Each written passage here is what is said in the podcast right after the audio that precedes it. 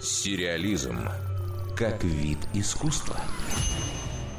Американский актер Джей Кей Симмонс сыграл сразу две роли в сериале «Counterpart», в нашей стране к шоу уже прилипло название «По ту сторону», хотя это слово также можно перевести как «двойник», «копия» или «коллега, занимающий аналогичный пост в другом учреждении». Ранее Симмонса можно было видеть в сериалах «Закон и порядок» и «Тюрьма Оз», а роль деспотичного дирижера в музыкальной драме «Одержимость» не только принесла актеру премии «Оскар» и «Золотой глобус», но и сделала его героем интернет-мемов. Многие пользователи сети шутят, что теперь при каждом появлении появления артиста на экране ждут, что он гневно выкрикнет фразу «Не в моем темпе».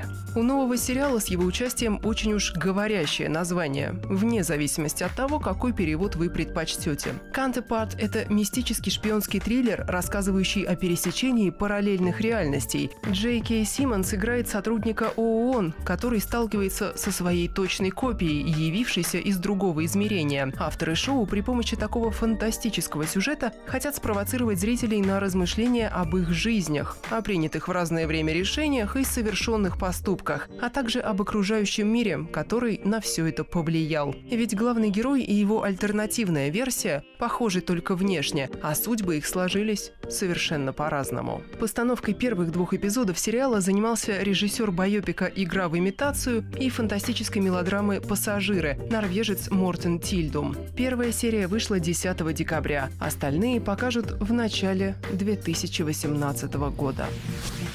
Если вам больше нравятся не мистические шоу, а леденящие кровь триллеры, основанные на реальных событиях, то вы наверняка видели сериал об исследовании психологии серийных убийц «Охотник за разумом». В таком случае завтра слушайте «Радио Культура» в 9 вечера. Сразу после выпуска новостей. Программа «Сериализм. Полное погружение». В ней будет звучать музыка из этого телепроекта. В трек-листе композиции Дэвида Боуи, Джерри Раферти, Talking Heads, Led Zeppelin, Тота и многих других артистов. Из уважения к тем, кто «Охотника за разумом» еще не смотрел, я буду избегать спойлеров. Зато расскажу, чем вдохновлялся композитор Джейсон Хилл при создании саундтрека трека, какой известный мультфильм до этого озвучивал исполнитель главной роли Джонатан Гроф и какая песня ассоциируется у Дэвида Финчера с 1978 годом. Дарья Никитина, Радиокультура.